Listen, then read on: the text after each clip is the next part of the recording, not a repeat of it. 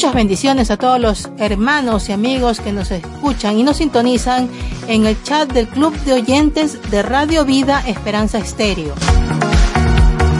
Bendiciones en este día que el Señor nos ha regalado. Vamos a compartir en estos momentos otro programa más del Club de Oyentes. Esperamos como siempre que sea de su agrado, de su edificación. El día de hoy conversaremos sobre la pregunta que dejamos en el programa pasado acerca del bullying en los niños que sufren en la escuela. Saludamos a todos nuestros hermanos que pertenecen al club de oyentes y todas las radioemisoras asociadas al mismo. Muchas bendiciones, muchos saludos especiales para todos nuestros hermanos de Sudamérica, Centroamérica, Norteamérica y el Caribe un saludo afectuoso a la radioemisora Alfa Estéreo en Panamá, que retransmite los programas de Radio Vida Esperanza Estéreo. Y bueno, aquí arrancamos con el Club de Oyentes.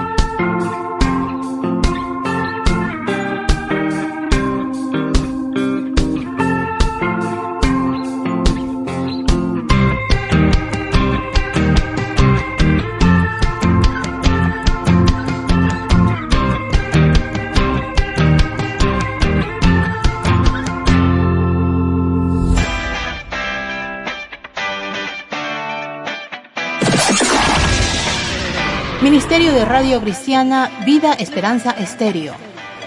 Programa del Club de Oyentes del Ministerio de Radio Vida Esperanza Estéreo conectándonos contigo donde quiera que te encuentres. Escríbenos a nuestro WhatsApp del Club de Oyentes para enviarte nuestros saludos especiales. Club de Oyentes, donde vas a encontrar reflexión, noticias, una sección de drama radial y música preparada especialmente para ti. Club de Oyentes. Todos los martes a las 4 de la tarde hora Ecuador. Te esperamos.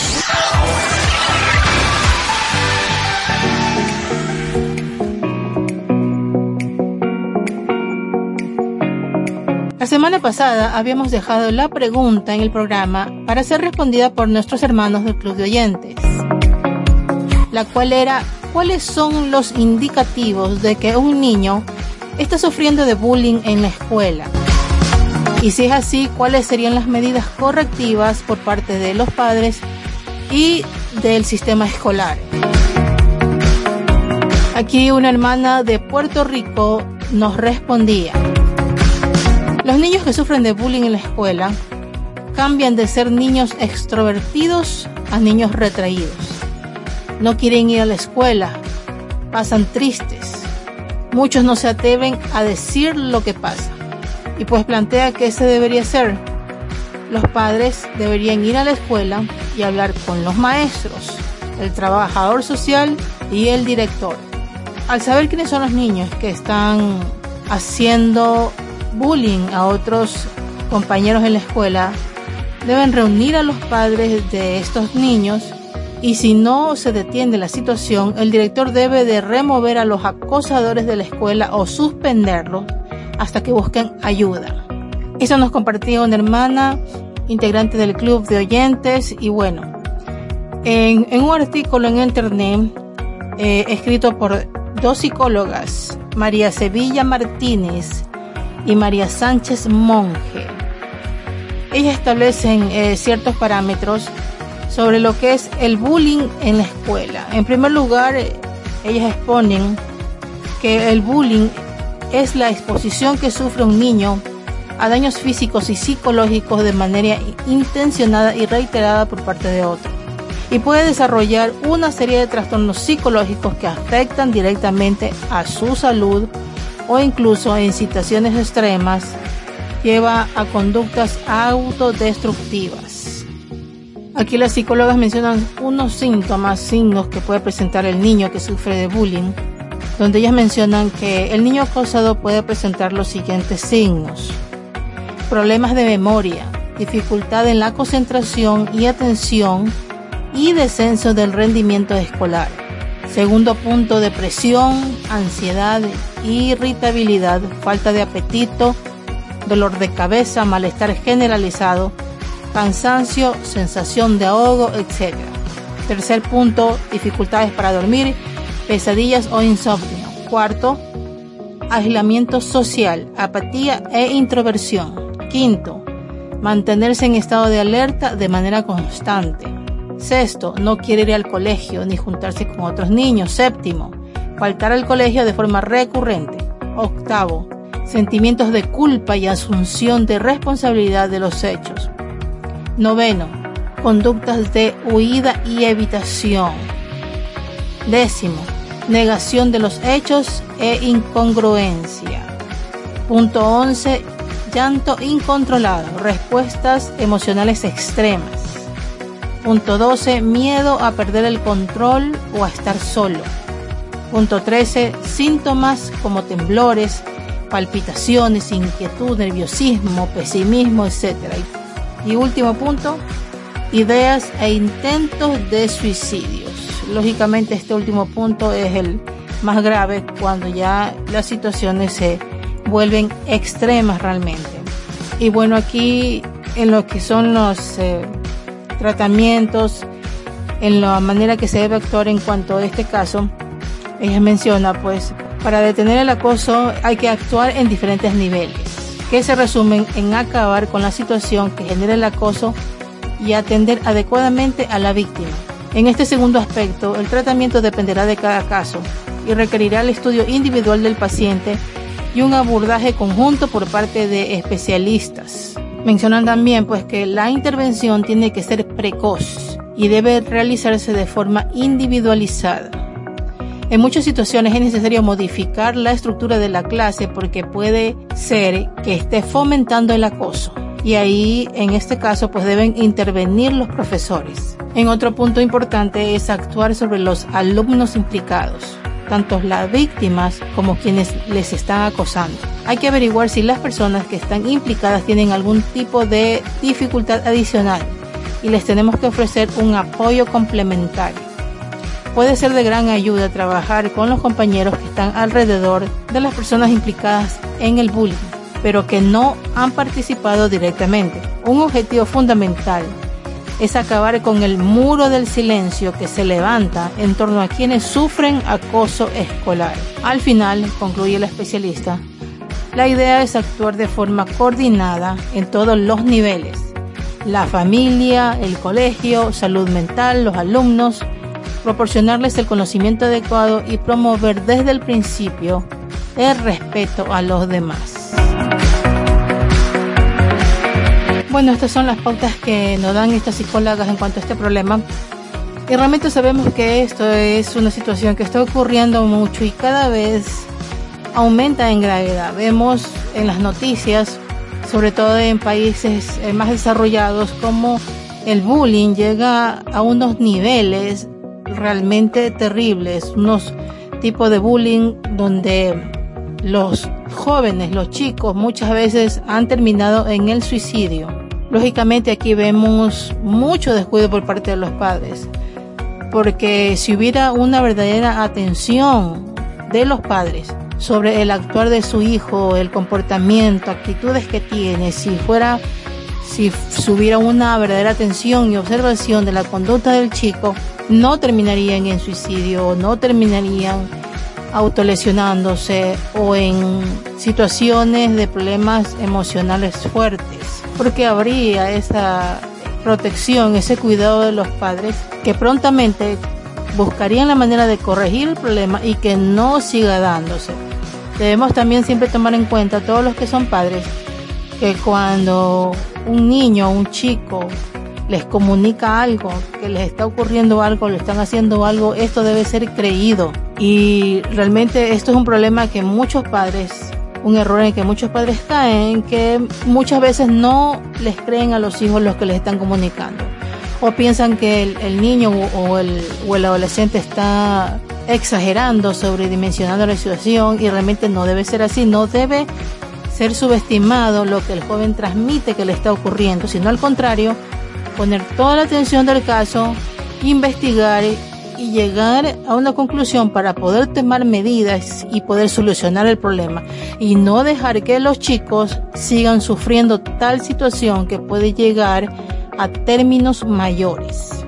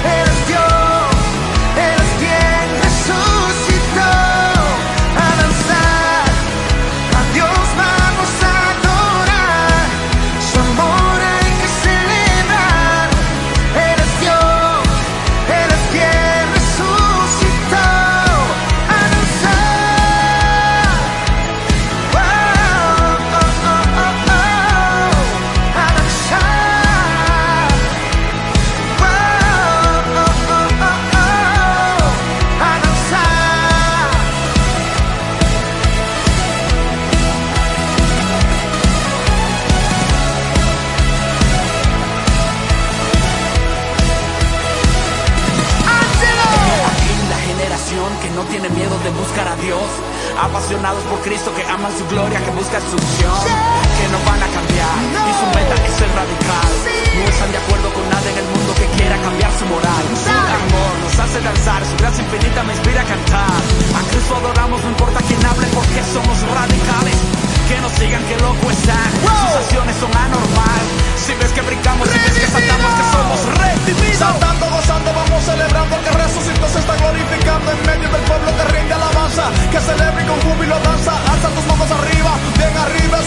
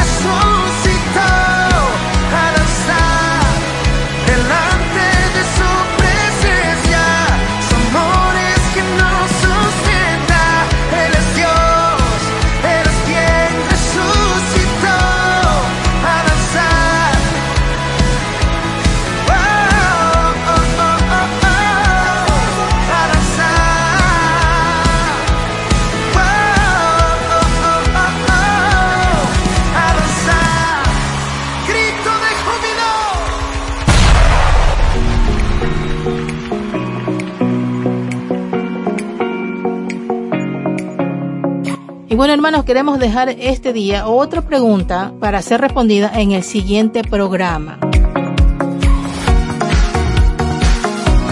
Si usted en su trabajo, en su ambiente de trabajo, está sufriendo algún tipo de acoso por parte de alguien, ¿qué medidas sabias usted tomaría para resolver tal situación sin que se ponga en riesgo su trabajo?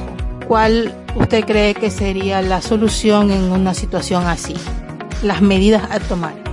Esa pregunta queremos dejarle a nuestros hermanos y pues que el siguiente programa podamos compartir sus respuestas.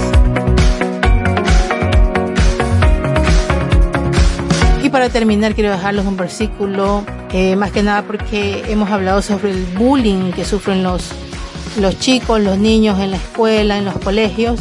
Pues que los padres si están pasando por una situación así, pues las pautas que dan estas psicólogas en su artículo esperamos le hayan servido de alguna forma y pues que recuerden a sus hijos si sufren una situación así lo que dice Salmos 34:7 El ángel de Jehová acampa alrededor de los que le temen y los defiende.